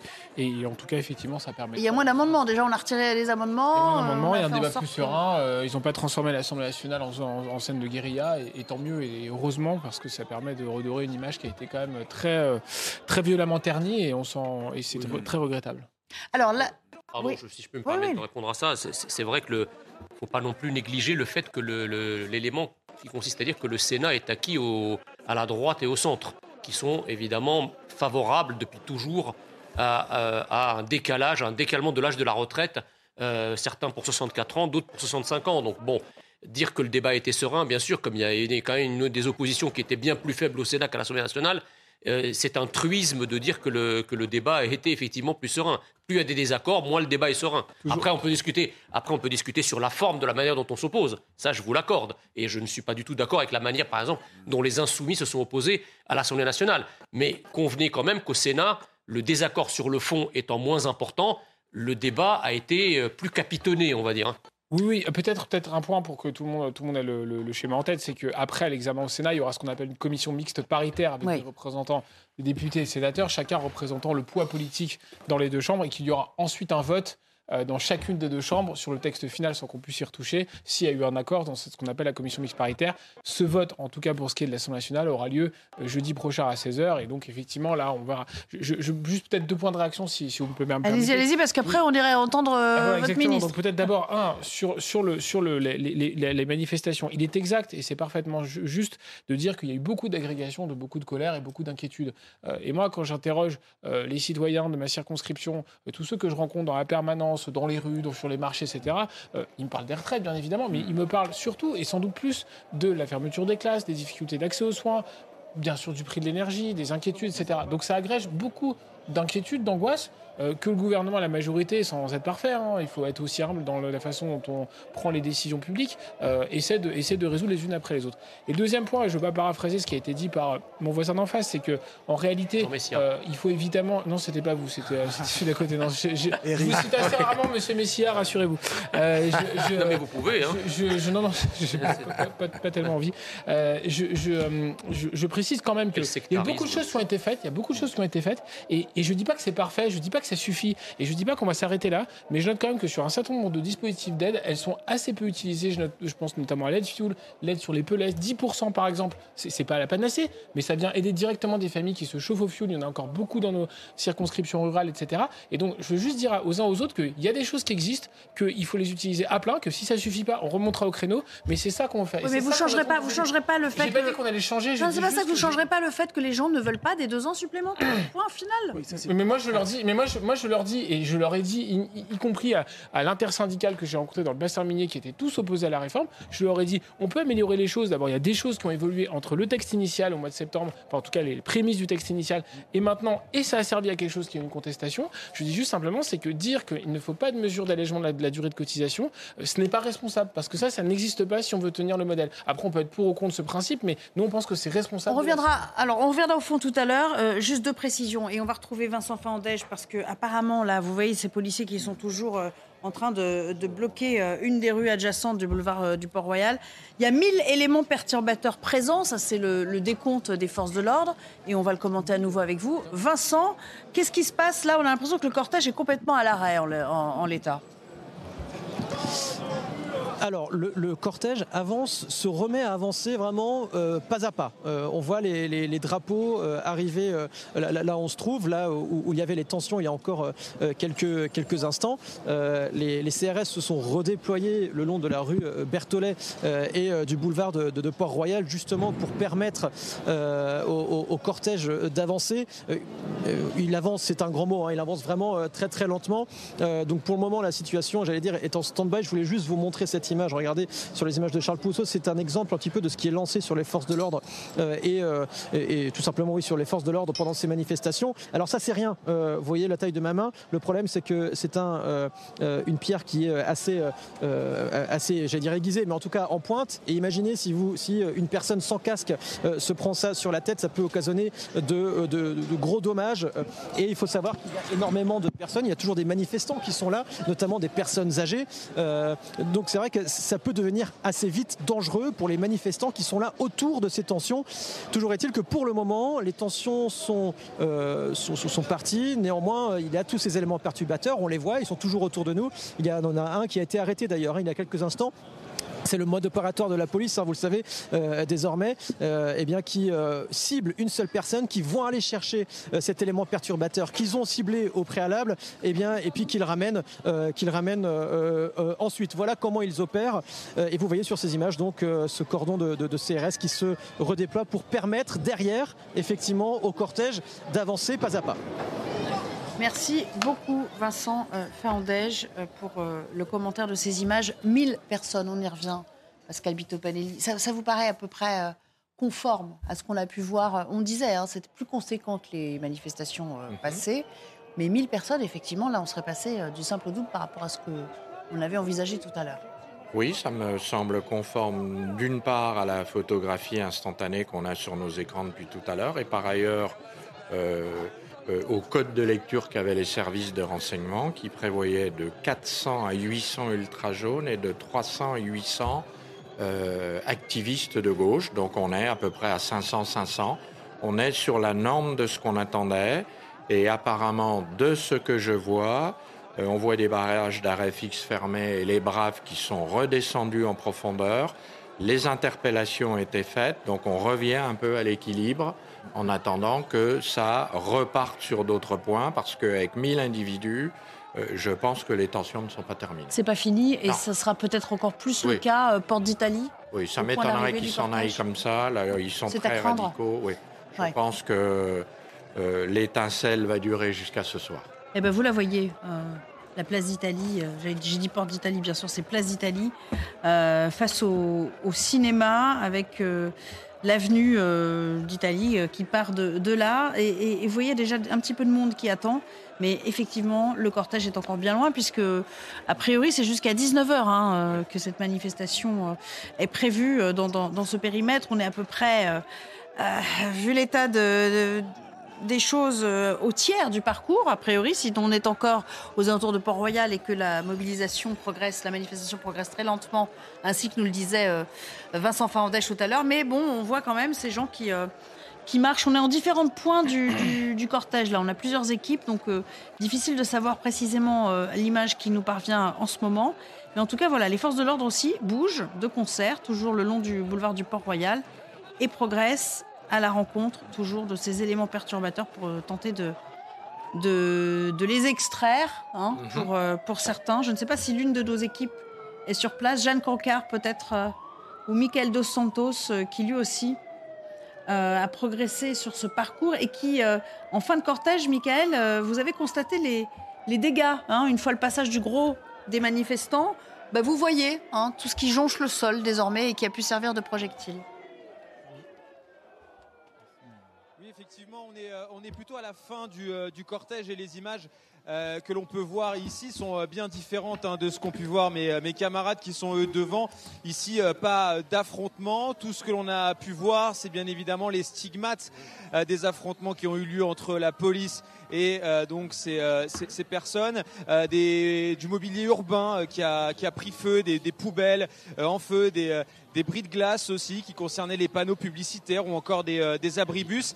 Et euh, comme vous pouvez le voir d'ailleurs ici à, à l'image, euh, il y a une danse hein, qui est en train de se, se faire en ce moment même. Donc un esprit beaucoup plus festif, beaucoup plus calme. Et d'ailleurs, même les manifestants ont un profil différent. Ici, il y a des personnes, des actifs, mais aussi des, des mamans. On a pu voir des, des, poussettes, des papas qui portaient également leur bébé. Donc on est vraiment dans, une, dans une ambiance bien différente de ce que l'on on a pu voir euh, en début de, cortège. Et en effet, cette image euh, qu'on vous doit, elle tranche nettement avec euh, avec les autres points de vue, les autres angles de nos équipes tout au long du, cortège. Revenons un petit peu au fond, puisque là, on est dans un moment de creux, comme dirait Pascal Vito Panelli. les syndicats qui sont à la manœuvre, ils ont un agenda évidemment social, mais ils ont aussi, Éric de Rimaten, un agenda Alors on a beaucoup dit de Laurent Berger qu'il était euh, euh, très radical euh, dans ce mouvement et plus que d'ordinaire, puisque maintenant il soutient les blocages, ce qui a priori n'est pas la philosophie de la CFDT, hein, pour commencer. Et puis du côté de la CGT, on voit aussi un, Philippe Martinez qui, qui s'est radicalisé dans le discours parce qu'il y a un agenda à gauche pour des élections internes euh, euh, au, syndicat, à la CGT, et qui arrive là. Bah, d'ailleurs, euh, si vous voulez, tout à l'heure dans son discours, hein, Philippe Martinez, on sentait qu'il était fatigué, il est à bout. Hein. on l'a connu quand même plus offensif. Et là aujourd'hui, alors il faut bien quand même faire la différence entre CFDT et CGT. La CFDT tout à l'heure, lorsque Laurent Berger a parlé, on sentait qui ne voulait pas une France à genoux, qui ne voulait pas une France bloquée, qui ne voulait pas une France paralysée. Il l'a dit quand on a posé la question est-ce que vous allez faire des grèves qui vont se multiplier Il a répondu ce qu'on veut, c'est trouver d'autres formes de manifestation. Ça, c'est un point très important. Et là, il se dissocie un peu justement de la CGT qui, au contraire, veut passer la vitesse supérieure. En tout cas, c'est ce que dit Philippe Martinez. Euh, passer la vitesse supérieure, ça veut dire quoi? Multiplier des blocages, ça peut être les raffineries, ça peut être les ports, ça peut être justement tout ce qui est service public, la, SNCF, la RATP ou la CGT parfois est forte. Voilà, et donc il ne faut pas oublier que quelques grévistes de la CGT, on l'a vu lors euh, des vacances de Noël, pouvaient bloquer des dépôts, pouvaient bloquer des raffineries. C'est ça la vraie question. Après, est-ce que euh, les, grévistes ont les moyens, ou en tout cas ces manifestants, ces, mécontents de la CGT sont capables de tenir le coup Pas sûr, parce qu'on entendait tout au long de l'après-midi des témoignages, ben, notamment chez Clélie Mathias dans l'émission La Parole aux Français, qui disait, des gens qui disaient, bah, écoutez, oui, mais nous, on, est contre la réforme des retraites, on n'a pas les moyens de faire la grève tous les jours. Je rappelle que c'est 6,50 euros ou 7 euros, si je ne me trompe, d'indemnité par heure non travaillée. 7 euros, vous voyez, c'est quand même largement en dessous du SMIC horaire. Donc il faut quand même avoir les moyens pour tenir le coup. Et même si les syndicats qui ont des cagnottes aident les salariés en grève, ça ne remboursera pas, ça ne compensera pas la perte de salaire. Alors Philippe Martinez qui disait c'est une mobilisation historique et qui nous a dit euh, un petit peu plus tôt, on va l'écouter, euh, ça va se généraliser. Vous allez voir ce que vous allez voir. Écoutez. Après cinq journées euh, de mobilisation très importantes, comme il n'y a pas de réponse du gouvernement, bah, aujourd'hui c'est une nouvelle étape avec la, plus grosse mobilisation depuis le début et puis des grèves qui vont se généraliser dans beaucoup d'endroits. Alors Jean Messia, la colère est là certes, mais à quel moment euh, la lassitude, y compris pour euh, les usagers de la route, les usagers des transports, si ça venait à durer une semaine, deux semaines, trois semaines, la lassitude peut-elle finalement venir à bout du combat initial bah, C'est ce sur quoi parie le gouvernement, en fait. Euh, c'est pas sûr qu'il soit exaucé. Euh, en tout état de cause, euh, euh, Martinez, lui, il, joue un, rôle d'équilibriste parce que il doit en même temps garder une mobilisation raisonnable, on va dire, hein, tant en nombre qu'en qualité, parce qu'on sait très bien que les Français, s'ils peuvent être en colère, ont aussi horreur de la chienlit. Ils ont horreur du désordre, ils ont horreur des, de ces actions de vandalisme que nous voyons, voyons à l'écran, même si euh, ils sont en colère euh, en raison de ce qu'on a dit tout à l'heure, c'est-à-dire la réforme des retraites euh, et puis une souffrance sociale plus générale et, plus diffuse. Mais il est aussi, le même Martinez, dépassé d'une certaine façon et par sa base et par les prétendants à sa succession, qui sont sur une ligne beaucoup plus radicale que lui. Et donc, euh, bah, lui, il est au beau milieu de tout ça et il est obligé de jouer un numéro d'équilibriste entre euh, l'ensemble de ces données, ce qui n'est pas évident. On reviendra au jeu législatif tout à l'heure, mais on va aller dans le cortège parce que vous savez, quand nos reporters ont quelqu'un au micro, on essaie d'aller directement vers eux pour ne pas qu'ils euh, les perdent dans, dans, la foule. En l'occurrence, Michael Dos Santos, qui est avec une manifestante, vous allez sans doute lui demander eh bien, dans quel état d'esprit et jusqu'où elle est prête à aller, au fond, dans cette mobilisation? Eh bien, écoutez, posez, posons-lui la question puisqu'on est, on est en direct avec Viviane, euh, Viviane Violaine. Violaine, pardon, excusez-moi madame, Violaine. Merci en tout cas d'être avec nous en direct sur, sur CNews. Euh, pourquoi vous êtes là aujourd'hui? Pourquoi c'est important pour vous d'être ici pour cette sixième journée de mobilisation? Il est important de dire que moi je ne veux pas travailler jusqu'à 64 ans. Je ne pourrais pas, de toute façon. Vu l'emploi, vu les pressions au travail, vu les conditions de travail, je ne veux pas. Euh, sinon, euh, je sais que je ne tiendrai pas et j'ai envie de faire autre chose de ma fin de vie. Voilà. Vous êtes chef d'établissement? Je suis chef d'établissement dans un collège. Enfin, j'ai travaillé en collège et en lycée dans l'académie de Créteil. Le travail est vraiment très très dur. Je me plains pas, mais c'est vraiment tuant au sens le plus propre du terme. D'ailleurs, les chefs d'établissement sont dans la manifestation donc voilà, moi je peux pas, je peux pas tenir. Et j'ai envie de vivre, j'ai envie de faire d'autres choses euh, de ma vie, quoi. Il n'y a pas que mon travail. Alors euh, aujourd'hui, il y a deux ambiances dans cette manifestation. À l'arrière du cortège, c'est plutôt euh, calme, plutôt festif, comme on peut l'entendre d'ailleurs avec la musique qui est, derrière moi. devant, il y a des, confrontations entre la, police et, des casseurs. Est-ce que vous avez la sensation de vous faire voler aujourd'hui ce jour de manifestation? Non, moi je suis là, je me fais rien voler du tout, je suis présente, je dis ce que j'ai à dire. Voilà, euh, je suis une femme. Euh, euh, j'ai été pénalisée sur ma carrière en tant que femme, indiscutablement. Je serai pénalisée sur ma retraite en tant que femme, indiscutablement. Donc voilà, c'est ce que j'ai à dire, je suis là. La police fait son travail, j'imagine. Ils vont les bloquer, ils vont faire ce qu'il faut faire. Moi, je fais le mien, je fais ce que je dis ce que j'ai à dire. Voilà on vient d'écouter le témoignage de cette manifestation qui, euh, comme vous l'avez entendu, hein, n'a pas cette sensation de se faire voler la manifestation. Il est vrai qu'ici, à l'arrière du cortège, c'est pour le moment très très calme. Merci beaucoup, Michael, pour ce témoignage. Une femme pénaliste ta carrière et ta retraite. J'aimerais qu'on parle de ce qui se passe du côté du Parlement, puisque vous êtes député euh, Renaissance de Saône-et-Loire, je le rappelle, Louis Marguerite. J'ai vu, j'ai lu quelque part qu'Aurore Berger avait appelé les députés à faire bloc après, le doute est mis par certains. Je crois qu'il y en a trois, dont Barbara Pompili, quand même, non des moindres, qui disent bah, nous, on va peut-être pas voter en l'état, on n'est pas tout à fait d'accord. Donc là, elle dit hop, il faut resserrer les rangs, Aurore Berger, parce que sinon, il y a des voix qui vont se perdre dans la nature au moment final. Elle a tout à fait raison. Moi, je soutiens euh, totalement et sans ambiguïté la position qui a été exprimée euh, par notre président ce matin dans une réunion à laquelle j'ai j'ai évidemment participé. Et on a été quelques-uns, même un certain nombre, à intervenir derrière elle pour, pour soutenir, dont moi d'ailleurs. Euh, moi, quand je me suis présenté aux élections, d'abord, je suis engagé dans l'action publique depuis une quinzaine d'années et, et- et d'ailleurs plus de façon, euh, enfin, dans, dans ce monde électif depuis neuf mois, enfin un an que je travaille le terrain. Et j'ai jamais menti à mes électeurs quand ils m'ont posé la question est-ce que vous allez euh, voter cette réforme des retraites? Il y en a même un dans une réunion publique qui m'a dit qu'il était prêt à voter pour moi si seulement si je ne votais pas la réforme des retraites. À l'époque, on ne savait pas combien ça allait être, 65 ans, on n'avait pas les dates, le texte n'était pas. euh, D'ailleurs, c'était Hmm. juste une idée dans un programme. Et je, je l'ai- je l'ai invité à s'abstenir, voter blanc, et le cas échéant, voter pour un, un ou, ou- un autre de mes concurrents. Mais j'ai été assez honnête. Et, euh, quand on s'est engagé, on s'est engagé sur un, un- une, une ensemble programmatique qu'on n'a pas forcément d'ailleurs très bien toujours détaillé pendant la campagne. On a accusé la campagne d'ailleurs d'être un peu courte, c'est vrai, on pourra revenir, on pourrait revenir dessus à l'envie. mais mais, mais, mais je le dis, on a, Ça, on ça s'est accrédite la thèse que vous, que vous votez Et- et tous ensuite- comme un seul homme et qu'il n'y a pas de elle libre arbitre. Non, mais mais, mais, je- mais, bah, mais il y a eu le Parce que la réforme, vous la Il y a eu connaissiez pas à l'époque. Non, c'est vrai. Donc quoi qu'on- d'accord, donc. Et alors- d'ailleurs- Et d'ailleurs, c'était à l'époque, c'était 65 ans. Ah, Donc ce que vous nous dites, c'est que quoi qu'on mette, quoi qu'on mette dans le texte, vous l'auriez voté. Pas du tout. C'est pas ce que je dis. C'est il y a eu tout un travail entre le moment où on c'est mis dans le débat public euh, à la présidentielle et aux législatives, même si le débat a été, a été un peu court, j'en conviens.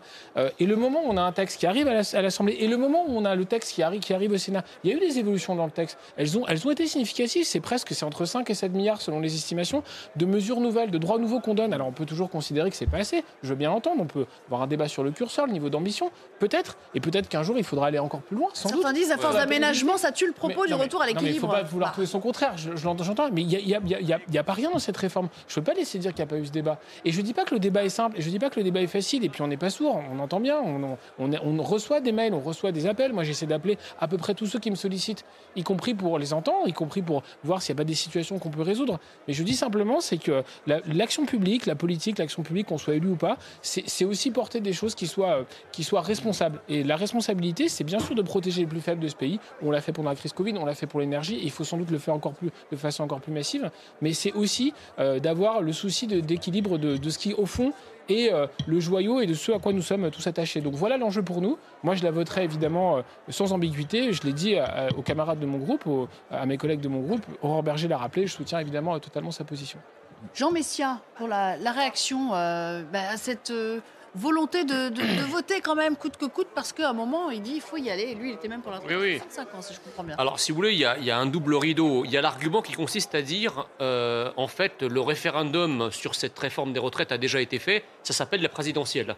Et donc, comme les Français ont voté pour, euh, pour Emmanuel Macron, sachant que dans son programme, il y avait déjà la- une velléité assez claire d'une réforme en ce sens, bah, du coup, euh, euh, l'élection euh, de- d'Emmanuel Macron à la présidence de la République a été est considérée aujourd'hui par la majorité comme une forme de blanc-seing donné par les Français euh, euh, pour toutes les réformes envisagées par Emmanuel Macron. C'est un peu court comme raisonnement parce que, euh, en général, les Français, ils ont tout un tas de raisons de voter pour un président. Là, en l'occurrence, beaucoup ont voté plutôt contre Marine Le Pen qu'en faveur d'Emmanuel Macron. Et donc ceux-là doivent porter évidemment les conséquences de leur vote. Mais vous, en tant que macroniste, vous ne pouvez pas considérer que, à travers cette élection, tout le programme d'Emmanuel Macron, y compris cette réforme, a été en quelque sorte prévalidé. C'est pas ce que j'ai dit. Ça, c'est la première chose. La deuxième chose, donc le second rideau, c'est le vote des députés. Alors, évidemment, euh, Ouais. les, les députés, euh, ils sont pris en- un, un peu entre deux feux. C'est-à-dire qu'il y a cette réforme et il y a la loyauté que doivent les députés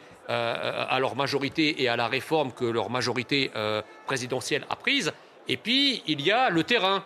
C'est-à-dire qu'on sait très bien que la France est opposée à cette réforme dans une très grande majorité. Je crois que c'est assez rare d'avoir euh, à ce point un consensus contre une réforme. Je crois qu'on doit être aux alentours de, de 70% en fonction des sondages, sans parler des mobilisations dans la rue.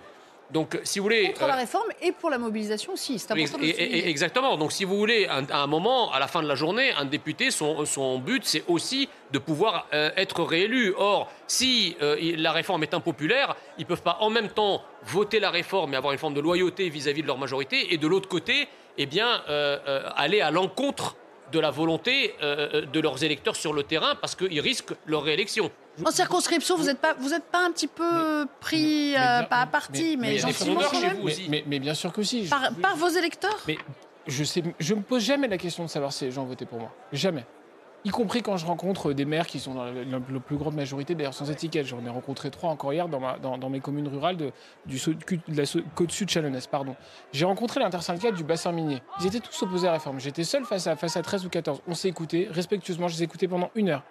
J'ai essayé d'apporter des éléments de réponse. Il y a un certain nombre de choses de, de vision. Monsieur le de, député, de- de la vie- c'est très je, bien. je voudrais juste Ouais, là, pardon, laissez-le finir, je vous écouté, monsieur c'est Messia, très bien, je- mais le- les, les Non, mais- Français n'ont non, pas mais- besoin d'un psychologue. hein. non, Ils ont besoin non. de, de gens qui agissent. Non mais d'accord, bah alors la prochaine fois présentez-vous les élections Voilà. et puis on en reparlera. Non, non, mais moi, je suis pas- je- je non, non, suis pas voudrais- là-dedans, Je vous euh, réponds, Monsieur. Messia. Je voudrais répondre à un point parce qu'il dit le but d'un député c'est d'être élu. Et ben c'est assez mal me connaître que d'imaginer que tous les jours j'essaie de, de porter des, pol- des politiques publiques avec mes collègues euh, sur le terrain, à Paris, euh, dans les propositions de loi et je ne pense jamais à ma réélection. Ah bon? Non, bah, je, Vous vous, êtes bien le eh seul, eh alors. je vous le confirme. Non, je pense pas être le seul et je vous le confirme. Le seul objectif que je me suis fixé, c'est de me dire que dans, dans 4 ans, me représenter en disant voilà ce qu'on aura fait pour le territoire, sur un certain nombre de projets qu'on aura portés, peut-être de Mont-Soleil-Mines, on peut en citer beaucoup d'autres, et qu'on qu'on aura fait des bonnes réformes. Et je cite d'ailleurs, parce qu'on pourra en reparler, j'espère qu'on en reparlera sur ce plateau, les syndicats, les organisations professionnelles comme les organisations syndicales ont travaillé et ont signé un accord national interprofessionnel sur le partage de la valeur. Voilà un sujet qui doit, qui doit nous rassembler. C'est la preuve que le dialogue social, il existe. Alors c'est un sujet qui est peut-être moins visible que celui des retraites qu'on est en train de traiter aujourd'hui, parce qu'il est cristallisant, parce que,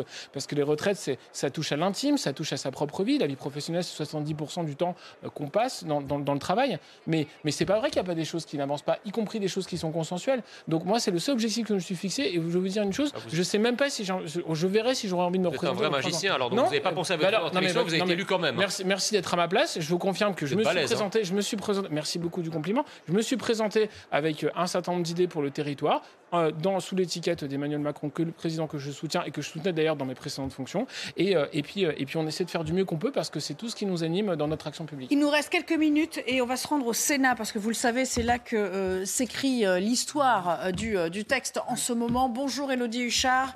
Les sénateurs qui se penchent sur ce fameux article 7, c'est ce qui était prévu. Ils ont accéléré la cadence pour y arriver aujourd'hui. Ça pourrait prendre beaucoup de temps. On pourrait euh, euh, être occupé jusqu'au milieu de la nuit. hein.